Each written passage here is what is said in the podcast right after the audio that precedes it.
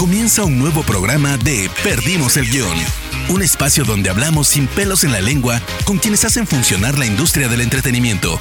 Prepárate para conocer los secretos que no salen en cámara de la viva voz de sus protagonistas. Hola amigos, yo soy Rana Funk, uno de los fundadores y directores de Spoiler Time y me encuentran en redes sociales como arroba ranafunk con F-O-N-K al final.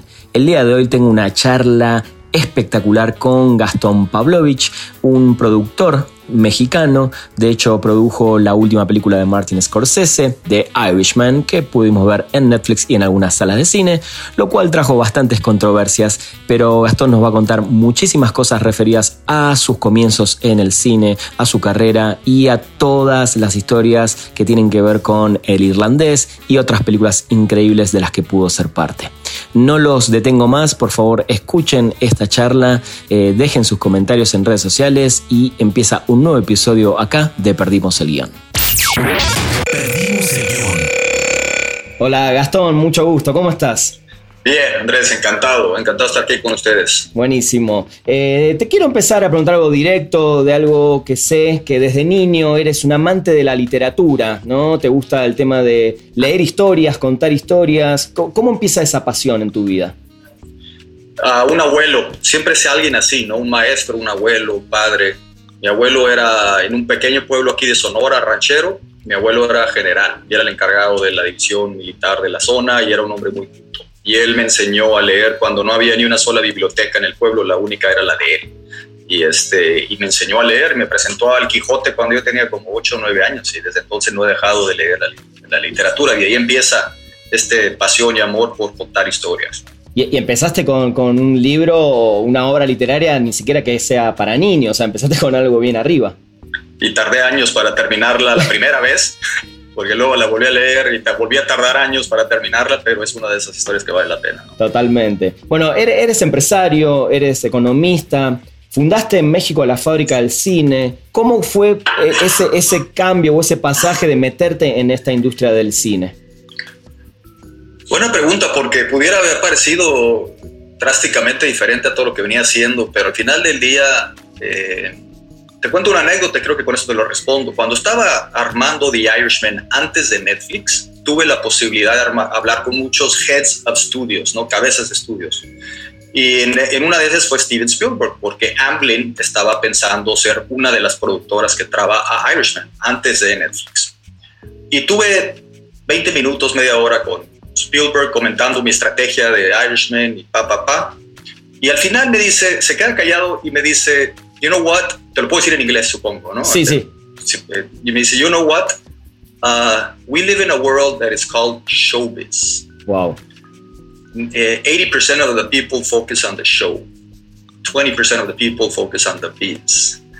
Dice, so keep focusing on the biz and you will do good in our world, me dijo. Como que se necesitaba gente, ¿no? Que se dedique, que esté metida más en el tema del negocio no tanto del show, ¿no? Sí, sí, él dice, generalmente todos estamos en el show, pero los pocos que se enfocan al biz, al negocio, son los que quizás se mantengan, ¿no? Los que quizás, como estamos hablando de productores, no de artistas necesariamente, sino el mundo de la producción y por eso yo diría que quizá el cambio no fue tan drástico, porque venía ya como empresario, ya tratando de innovar en las cosas que he hecho en mi vida y demás. Entonces ahora en el mundo del entretenimiento fue una actitud similar, ¿no? Totalmente. ¿Y, en ese momento te diste cuenta que te querías dedicar full al cine o todavía es algo que, eh, o sea, es una parte de tus negocios o es algo de lo que te quieres meter así de lleno? En, ese momento no, porque era una primera película que hice que se llamó El Estudiante como hobby que además escribiste.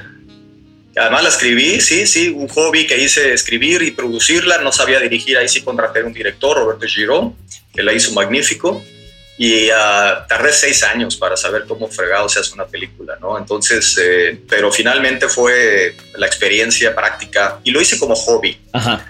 Pero cuando vi que los resultados del estudiante y vi eh, la reacción del público, de cómo los toqué y la gente cómo reaccionó conmigo personalmente, y cartas, cartas escritas así. Sí.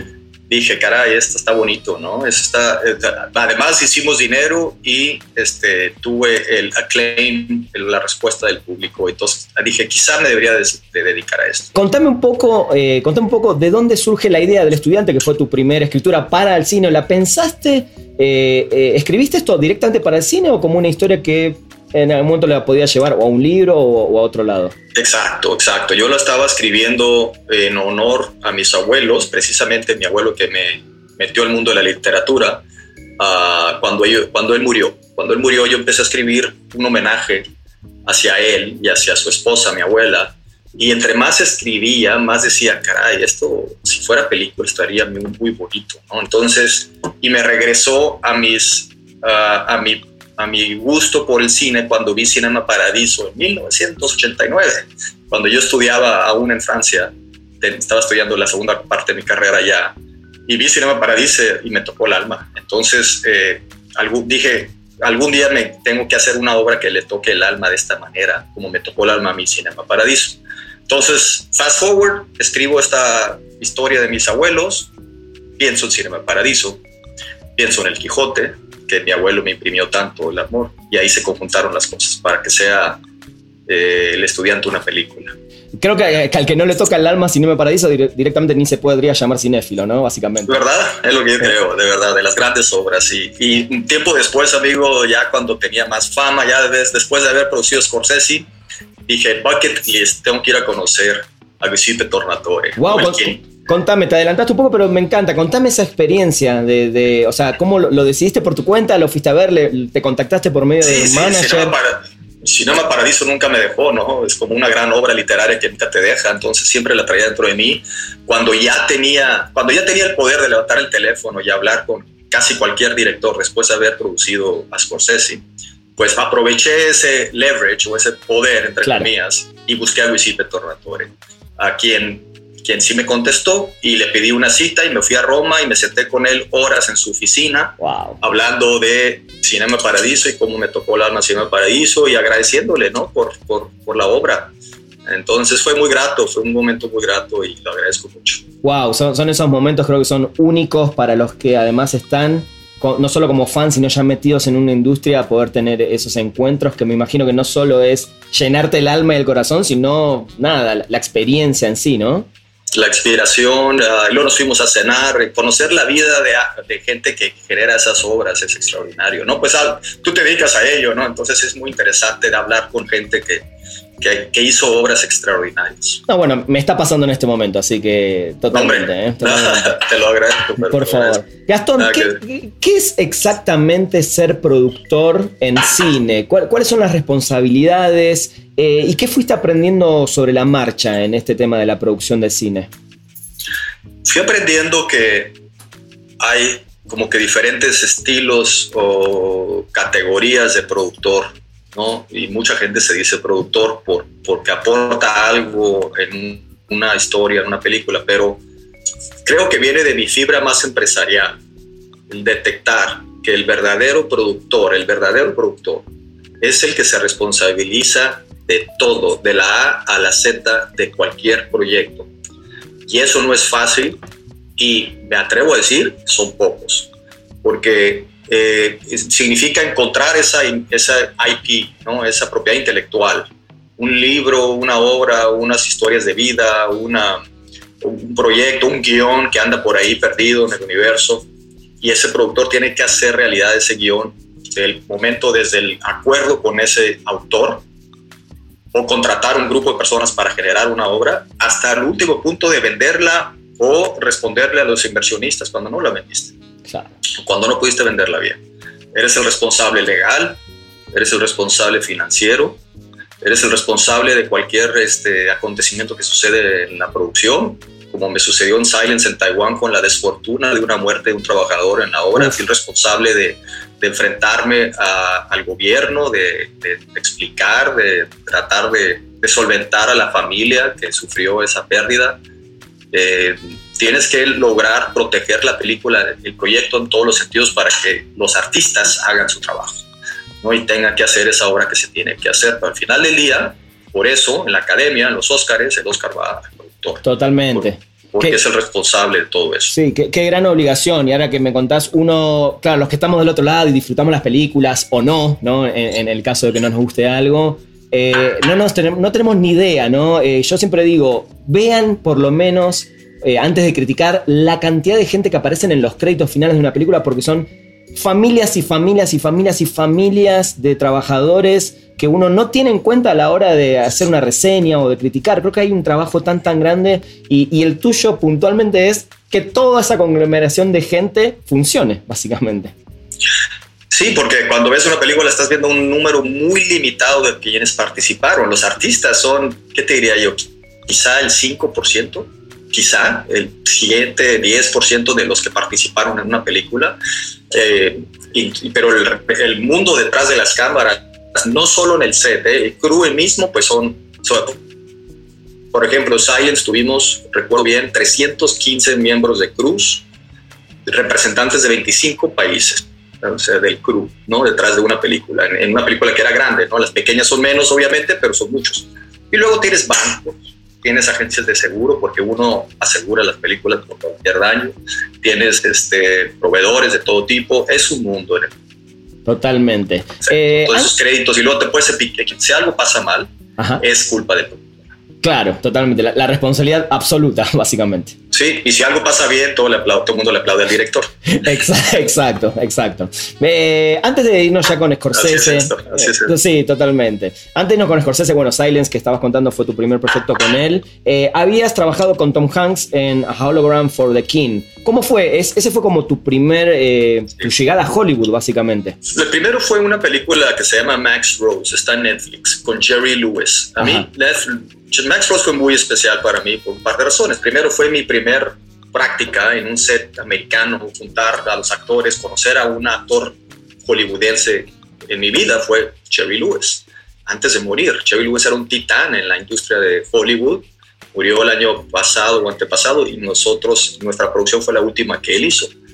Pero también Jerry Lewis y Max Rose, que fue una historia pequeña, poco pretenciosa, pero muy bonita y me invitaron a hacerla porque se parecía un poquito al estudiante. Alguien, un americano, vio el estudiante en un festival en Estados Unidos y dijo, pues quizá este hombre nos puede ayudar a hacer esta película de Max Ross. Pero Max Ross nos llevó a Cannes, nos llevó al Festival de Cannes y nos llevó a Uncertain Regard. Inauguramos el, programa de Uncertain Regard en Cannes con Max Ross y con un gran aplauso a Jerry Lewis y a nosotros.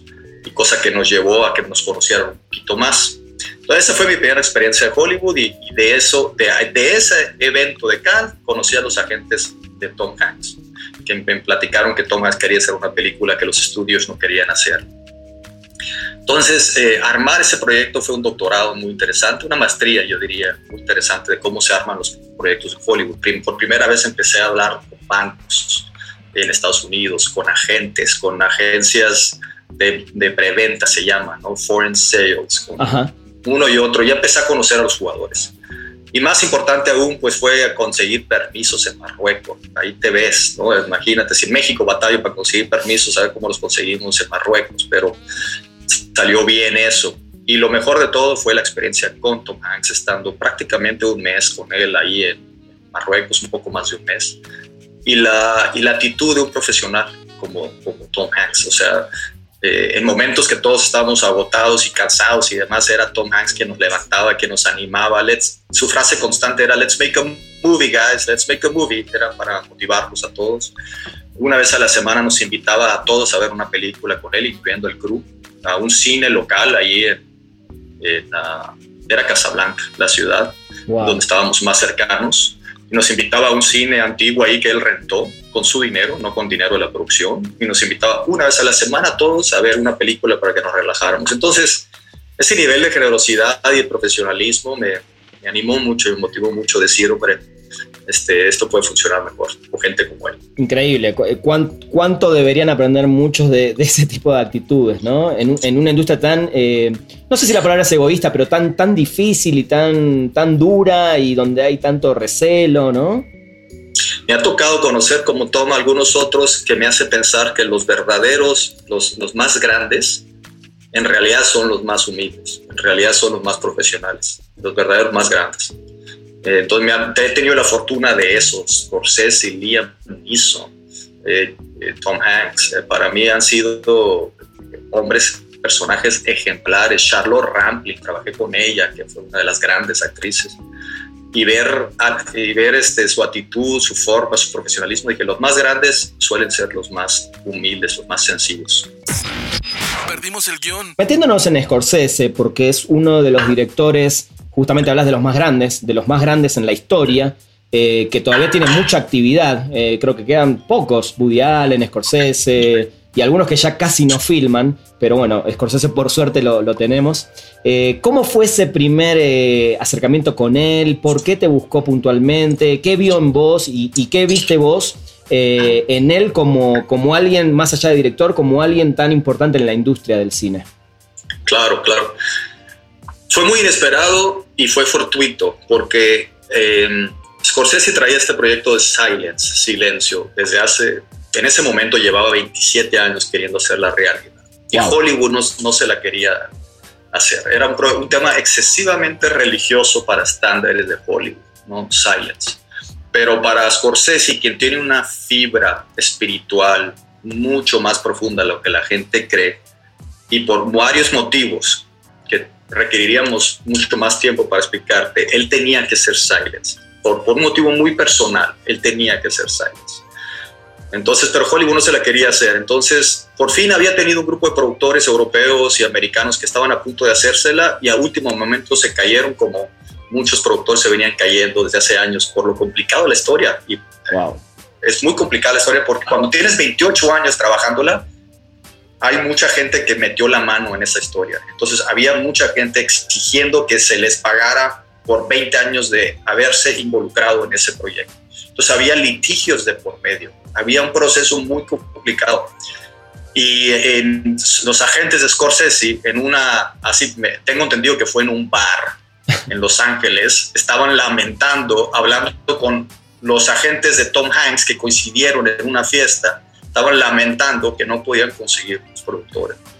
Entonces, eh, para, para Silence. Entonces fue muy fortuito que los agentes de Tom Hanks le dijeron, pues mira, acabamos de trabajar con un mexicano, que los mexicanos suelen ser más católicos o más religiosos, claro, claro. porque esta película es religiosa, nos hizo buen trabajo, afortunadamente, tengo entendido que es lo que le dijeron en Hologram for the King, pues igual habla con ellos y le pasaron mis datos. Cuando menos pensé, estaba en una reunión en Los Ángeles con, pues habrán sido siete, ocho agentes delante de mí, todos representando a, a, a, Scorsese y haciéndome una variedad de preguntas y me dijeron, oye, pues te interesaría conocer a Scorsese para ver si él toma la decisión de que tú le produzcas una película que le ha sido muy complicada. Le dije, claro que sí.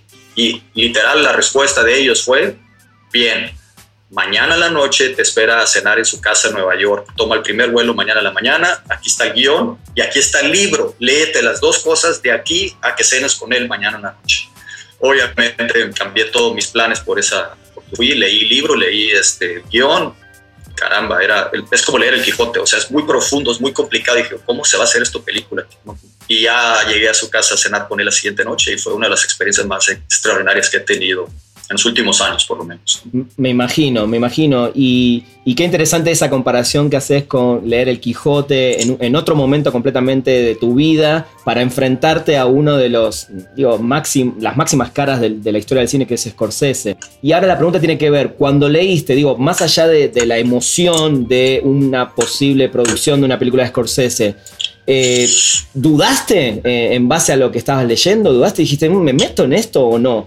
Eh, no, no dudé. La verdad es que fue una experiencia excesivamente grata la de Scorsese. Yo creo que si hubiera encontrado un hombre diferente, o sea, quizá un hombre pretencioso, soberbio, este, exigente, exigente sin todavía empezar, muy sensible, muy, muy caballeroso, muy humilde, muy sencillo, diciéndome, expresándome lo importante para él que era Ser Silence. Entonces, eh, cuando leí la historia y lo escuché durante varias horas en su casa esa, esa noche, yo estaba muy convencido bien para hacer una historia tan como para mí fue Silence. Muy bien, eh, me imagino, bueno, lo que fue esa experiencia. Y después llega Irishman. ¿Cómo...? Me imagino que Scorsese obviamente se debe haber quedado muy contento con tu trabajo. Eh, por eso te, vuelve de alguna manera a, llamar. ¿Cómo fue eh, en principio la negociación? Porque sé que es una película muy cara, que costó mucho conseguir la financiación y finalmente, bueno, se suma a Netflix. ¿Cómo fue todo este proceso?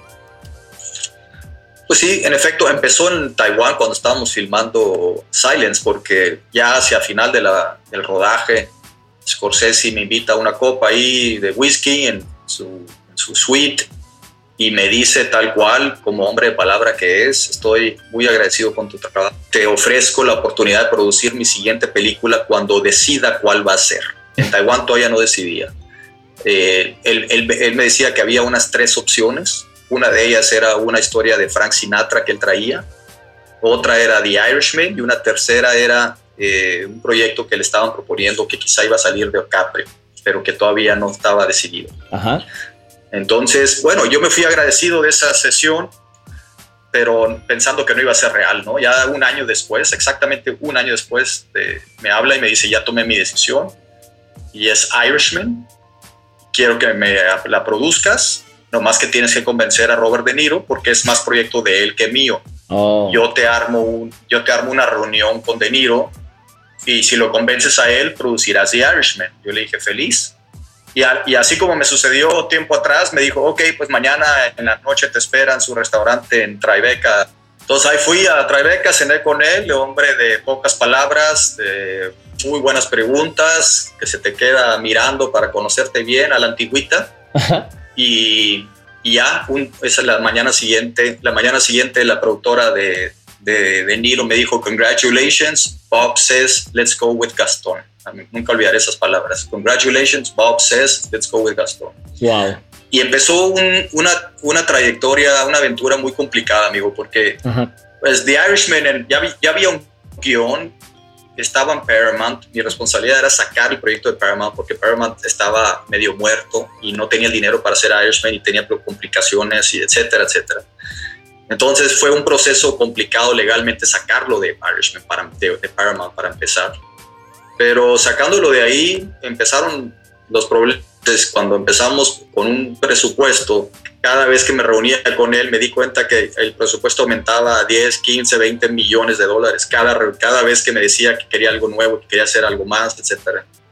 Entonces ya me di cuenta que iba a ser una responsabilidad titánica financiar esto. Y sin embargo, pues el, yo siendo el productor era responsable de juntar el dinero y por lo tanto todo el equipo de Scorsese, todos agentes, managers, eh, él, tiene productores que trabajan para él, ¿no? etcétera, todos, todos los días me hablaban, ¿qué onda? ¿Cómo vamos? ¿Ya juntaste la lana? ¿Ya estamos? ¿Ya queremos filmar? Y le dije, canijos, este, nadie va a querer financiar esta película, I'm sorry, ¿no? Entonces tengo que hablar con los estudios. Y es cuando empecé a hablar con todos los estudios. Todos me dijeron que no, todos. ¿sí? Hasta que, llegué, hasta que llegamos con Netflix, pero eso fue llamada de Scorsese directamente al presidente de Netflix, a Ted Sarandos, y le explicó lo que quería. Entonces Netflix dijo, me interesa. Eh, y ahí empecé yo un proceso con Netflix de transferir todo el proyecto a, a ellos como si fueran un... Y, y ese fue gran parte de... Lo que te acabo de decir ahorita fue en el transcurso, fue muy complicado. Y, Netflix decide, o, en tu intuición, o si no sé si te lo dijeron, Netflix decide hacer la película porque, por un lado, bueno, la confianza en Scorsese, por un lado, tener a, un director tan grande por primera vez en su plataforma, y, eso creo que es lo que también está buscando, ¿no? Netflix con el tema de poder meterse un poco más en la industria del cine. Eh, ¿Dónde crees que estuvo ahí el, el clic para que Netflix diga, vamos, acá está el dinero, vamos? El nuevo gran líder de Hollywood y para ello necesitaba demostrar que podía trabajar con los mejores del mundo. Por eso Cuarón un año antes o dos años antes, por eso Scorsese y otros que han venido, necesitaba demostrar que ya no eran una plataforma de consumo de películas, que ya eran realmente un estudio o más grande que eso incluso. Y necesitaban ese banderazo, dar ese, ese gran eh, banderazo de decir, nosotros trabajamos con los mejores que hay. y, tenemos los productos más impresionantes que hay para generar obviamente suscriptores y para generar talentos. Si trabajas con, con Scorsese, habría muchos directores que te van a aceptar trabajar con, con Netflix. Entonces era la, la filosofía de Netflix en ese momento.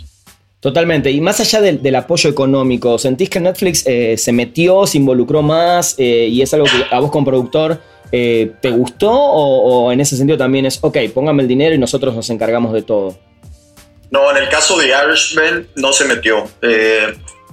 se metió obviamente en la estructuración financiera ya conmigo de cómo armar financieramente el proyecto, pero ellos metiendo todo el recurso y luego se metió al final de cómo venderla. Pero en el proceso ellos estaban conscientes de que Scorsese era muy exigente y que siempre quería más y más. Y pues se reservaron una, un, un bloque de recursos ahí para emergencias y se prepararon a un proyecto que iba a ser mucho más caro de lo que iba, como empezó. Y ellos lo sabían. Eh, pero estaban dispuestos a ellos. Y nada, ¿no? Nos dejaron trabajar al 100%. Scorsese yo creo que nunca había trabajado con tanta libertad en su vida, te lo digo de verdad. Yo creo que él ya lo ha dicho también. Con, con Netflix, Netflix lo dejó hacer y nos dejó como productores hacer todo lo que se tenía que hacer para que saliera de Irish. Creo que ese es como el sueño dorado, ¿no? Saber que una, empresa te pone todo el dinero que necesitas, te deja la libertad de trabajar y, además después te da todo ese apoyo promocional y publicitario que es enorme, ¿no? No, todo, no todas las distribuidoras tienen ese poder. No, ni los estudios. Los estudios siempre se meten también, son muy exigentes. Entonces, yo creo que yo creo que nunca va a volver a suceder, francamente. Llegamos en el momento indicado de que Netflix necesitaba una bandera muy grande, o sea, muy, muy llamativa de decir somos de verdad. Y, para ello hicieron lo que tuvieron que hacer para que, Scorsese hiciera The Irishman como él quería. Pero fuera de eso, no sé si va a volver a suceder. Fue mucha libertad poniendo todo el dinero. Nunca, nunca le pidieron ni el más mínimo cambio creativo a Scorsese. Irishman fue una de las películas más nominadas eh, al Oscar. Eh, que la eterna discusión va a ser eh, cuánto sirve un Oscar o no, creo que sirve más de estatus que, otra cosa, pero bueno, no, recibió ninguno. ¿Cómo, te pega un poco en el ego a nivel de productor? ¿Es, algo importante? ¿Crees que todavía también a la academia le cuesta reconocer todo lo que estás haciendo en Netflix, que hoy para mí es, creo que es uno de los jugadores más importantes en esta industria? Sí, lo veíamos venir, lo vimos venir en Roma, Que, que, ganó mejor película extranjera y se lo merecía, pero, pero, pero lo detuvieron en mejor película internacional y demás. Y luego lo vi venir muy de cerca cuando empezamos a negociar con los cines. Y me di cuenta que el rechazo al mundo Netflix todavía no se había consumido, que, que no, todavía no se había logrado eh, aceptar, que el rechazo seguía. Eh, sentí desde que estábamos negociando con los cines, cuando hablábamos con la academia, sentía el, la, la vibra de la gente de todavía no aceptar algo que no pasara un mínimo de tiempo extenso en las salas de cine. Y nuestras conversaciones internas entonces eran un poco pesimistas, porque sabíamos que no estábamos recibiendo eh, la reacción de la academia como sentíamos que debería suceder. No, no era por, no, no criticaba la película. En ningún momento, ningún miembro de la academia le escuché decir es que no es buena la película, pero sí les escuché decir es que no, no son las reglas. Las reglas son que tienes que pasar un mínimo, mucho más tiempo en los cines, mucho más tiempo para yo considerarte como una película de cine. Entonces, lamentablemente, yo te doy mi impresión, creo que Scorsese estaba triste, yo creo que De Niro estaba más triste todavía. Wow. Pero, pero tomándolo con mucha filosofía, sabiendo que les dieron todo lo que necesitaban para hacer una gran película y con eso estaban satisfechos. Eh, y yo estando, yo estuve ahí esa noche en la academia y no, sí estaba eh, un poco triste, pero esperaba lo que sucedió. Sabíamos que no íbamos a ser bien reconocidos por la academia porque no, no, habían aceptado todavía que Netflix fuera un verdadero jugador de películas de cine. acabo de leer un artículo hace un par de días donde ya la academia está eh. haciendo ajustes. Exacto. y, y, donde ya van a permitir nominar películas que no salgan en cines. Entonces, pues como que Irishman llegamos un año tarde. Claro, e, eso, eso justamente te iba a preguntar, pero, pero ¿sentís que tiene que ver justamente con ese tema de la pandemia? Que, muchos estrenos no se van a estrenar ya este año, que se están posponiendo, que, no van, que ellos igual quieren hacer su fiesta en febrero y la única manera justamente es sumar todo esto. ¿Crees que de alguna manera la pandemia apoya un poco esa decisión, ayuda? ¿O, sentís que realmente sí ya era el momento que ellos tenían que volcarse también a esta decisión?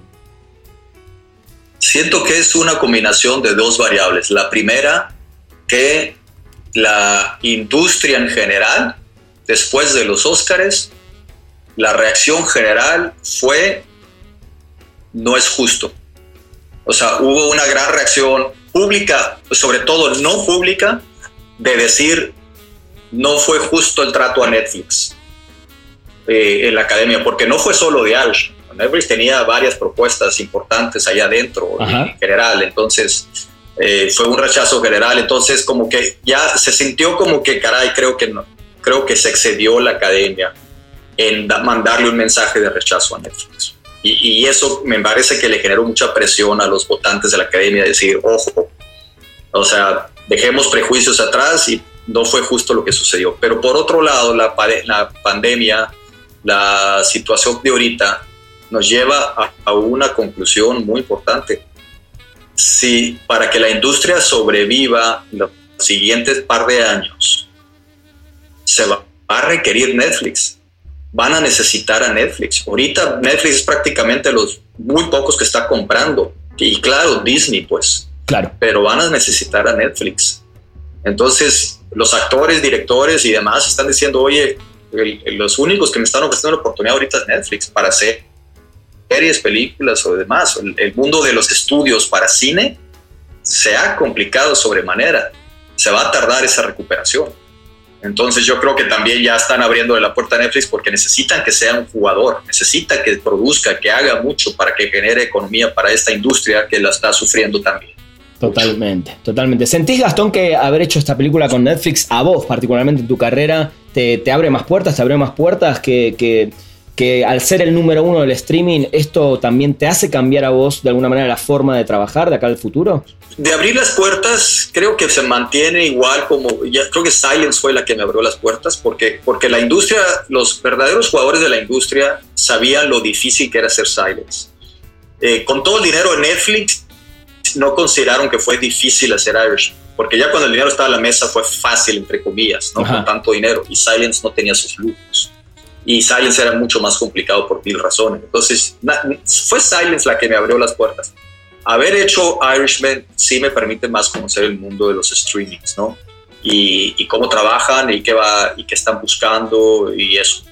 Eh, sí fue una gran experiencia en ese sentido, pero no, no, me, cambia, no me cambia mucho mi, mi, mi actitud o mi perspectiva o mi manera de trabajar, salvo la parte de darme cuenta que eh, pues meternos a hacer más series y televisión va a ser importante para sobrellevar este episodio que estamos viviendo. Totalmente, y está bueno porque justo lo que te iba a preguntar es, ¿estás pensando en, meterte en la producción de series? Lo pensé incluso cuando ya había terminado Irishman. Sí veía que por ahí venía gran parte de la industria. Mi, corazón y el corazón de mi empresa seguirá siendo hacer cine, pero sabía que tenía que empezar a hacer más series y televisión incluyendo algo para los networks.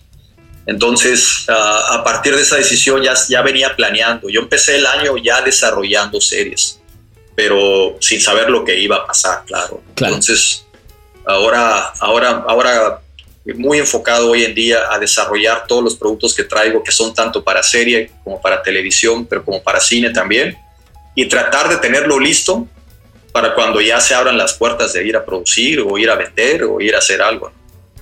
Está perfecto. Gastón, ¿qué opinas de esta batalla que hay y cada vez más fuerte de, estos servicios de streaming?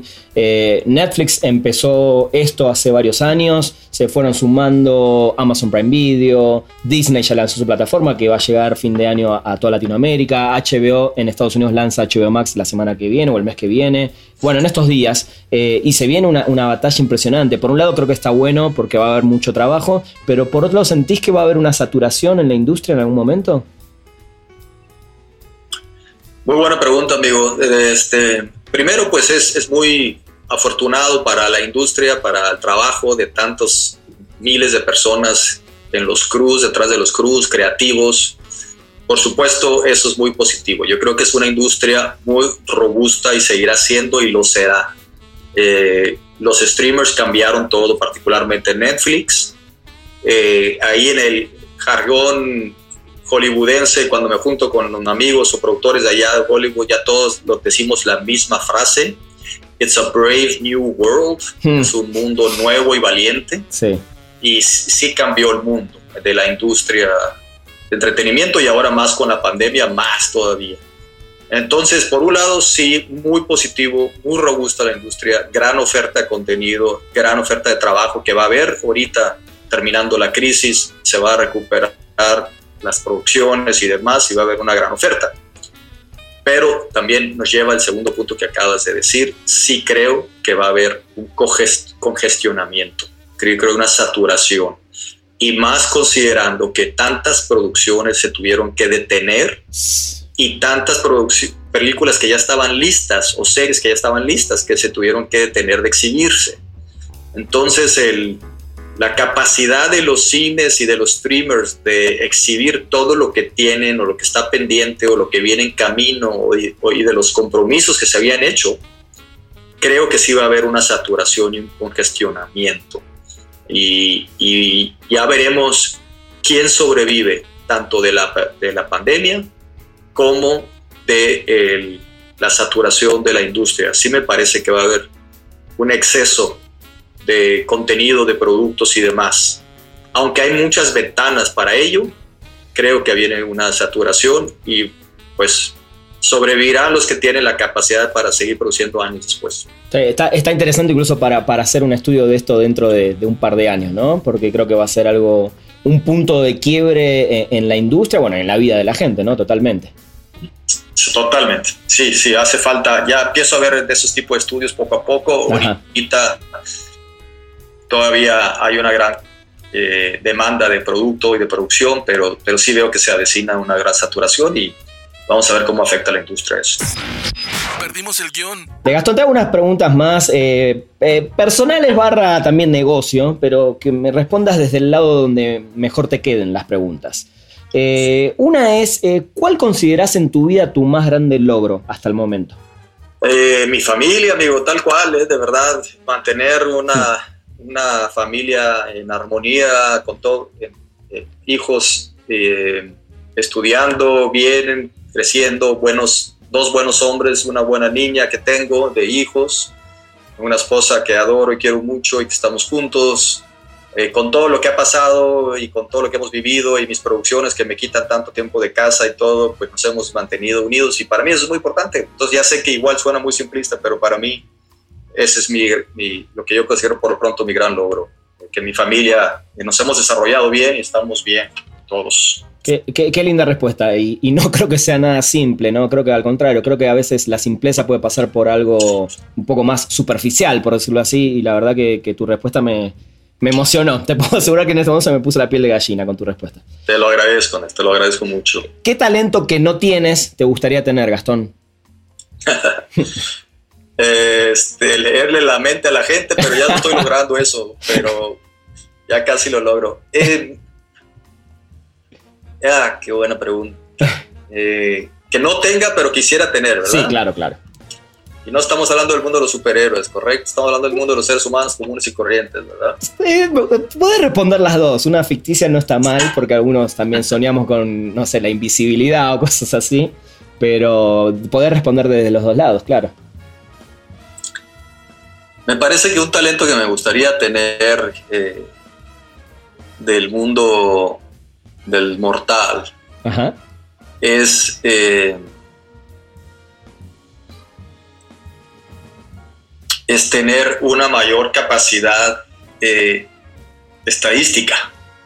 Bien. Ya sé que suena, ya sé que suena aburrido, pero la estadística aplicada, cuando aplicas los números correctamente, no, no, no solo matemáticas, sino estadísticamente, cuando transfieres toda la información que tienes y lo conviertes en variables, eh, me encantaría tener, ser bien fregón en eso, porque sé que nos ayudaría mucho, porque este es un mundo de probabilidades, de riesgos. En, esta industria en la que vivimos, es una industria de el que sabe eh, manejar mejor el riesgo, el que sabe mitigar mejor el riesgo, es el que, es el que le va mejor. Esa es mi opinión. Eh, y cuando en mis estudios de economía recuerdo haber estudiado estadística, dije, híjole, me encantaría que ser más hábil y más inteligente para entender mejor el mundo de la estadística. Ese es el tema. Yo creo que por ahí le daría, amigo. Muy bien. ¿Qué te criticarías de vos mismo, Gastón? Quizá, quizá cierto nivel de impaciencia eh, con la gente, tengo que mejorar esa parte. Me desespero, o sea, si alguien me está hablando o algo, yo siento ególatramente que ya sé a dónde va el comentario y lo detengo a la mitad de la frase y digo, ya se acabó, ya sé lo que quieres decir, a lo que sigue. Entonces, este, tengo una cierta impaciencia con la gente en general. Prefiero este, mover, me estoy moviendo siempre con mucha rapidez, entonces eh, si la gente me está hablando de, demasiado, eh, me voy a levantar o voy a cortar y siento que esa impaciencia no, no sirve. Está bueno. Y te hago las últimas dos que sí ya son, cinéfilas por completo. Eh, una tiene que ver con tu trabajo y es con qué eh, dos, sí, vamos a poner dos para no extendernos mucho, con qué dos directores soñás trabajar en algún momento. Um, me encantaría trabajar con Ridley Scott. Bueno. Eh, y me encantaría trabajar quizá con, pues, Igual Guisipe Tornatore, ¿eh? platicamos de algunas ideas que algún día pudiéramos trabajar juntos. Eh, él no habla inglés, yo no hablo italiano, pero nos entendemos los dos. Entonces, eh, quizá, quizá regresar a los orígenes de hacer otro proyecto tipo, tipo Cinema Paraíso con Guisipe Tornatore. Oh, sería impresionante. Qué, gran sueño que cumplirías si eso sucede, ¿no? Uf, me encantaría, la verdad. Y este, y Sí, y quizá el otro es ese, Ridley Scott, no estoy seguro. Yo soy fan de, Blade Runner, no sé. Este. No sé si hay alguien más, pero por ahí. Por ahí yo creo que iría. Está muy bien. Y te hago la última, porque sé que es la más difícil y la que creo que a todo cinéfilo, por un lado le gusta y por otro no, que se la pregunten. Pero también tiene, está enfocada en, en la gente que te está escuchando. Es cuáles son las dos películas y dos series que todo el mundo debería ver. Dos películas. Eh, el Padrino y Cinema Paraíso. Bien. Ok. Dos series. Soy malísimo para series, no veo series, amigo. La verdad es que Está bien. prefiero leer una novela que ver una serie, pero de las que he visto, yo a mí, ah, ya sé, la primera que todavía ni se consideraba serie hace 10, 15 años, pero creo que fue la primera gran, gran, gran serie, fue West Wing. West Wing eh, escrita por Aaron Sorkin cuando iba naciendo, que hoy es considerado uno de los, quizá el mejor guionista del planeta. Eh, él escribió una serie que se llamó West Wing hace 10, 15 años. Eh, y la verdad es que desde que la vi dije, esto es, esto es lo cosa más inteligente que he visto en mi vida. Y sigue siendo, ¿eh? Yo hasta la fecha creo que no hay una serie más inteligente que West Wing, que la escribió Aaron Sorkin hace no sé cuánto, hace 10, 15 años. Y esa es una.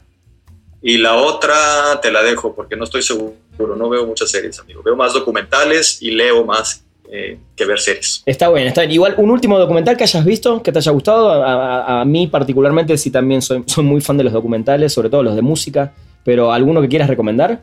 Eh, fíjate que ahorita estoy viendo, creo que se llama In Search of God con Morgan Freeman como narrador. Que creo, me parece que se hizo en, ah, en Um, no sé qué canal se hizo, pero Netflix la está transmitiendo. Ah, National Geographic la hicieron, es una, fue una serie ganadora de Emmy en National Geographic y ahora ya la están transmitiendo en, Netflix. Y está narrada y, y, participada por Morgan Freeman y se me hace verdaderamente inteligente y de lo más interesante. Se llama In Search of God. Muy bien, la vamos a buscar entonces para, para recomendarla también.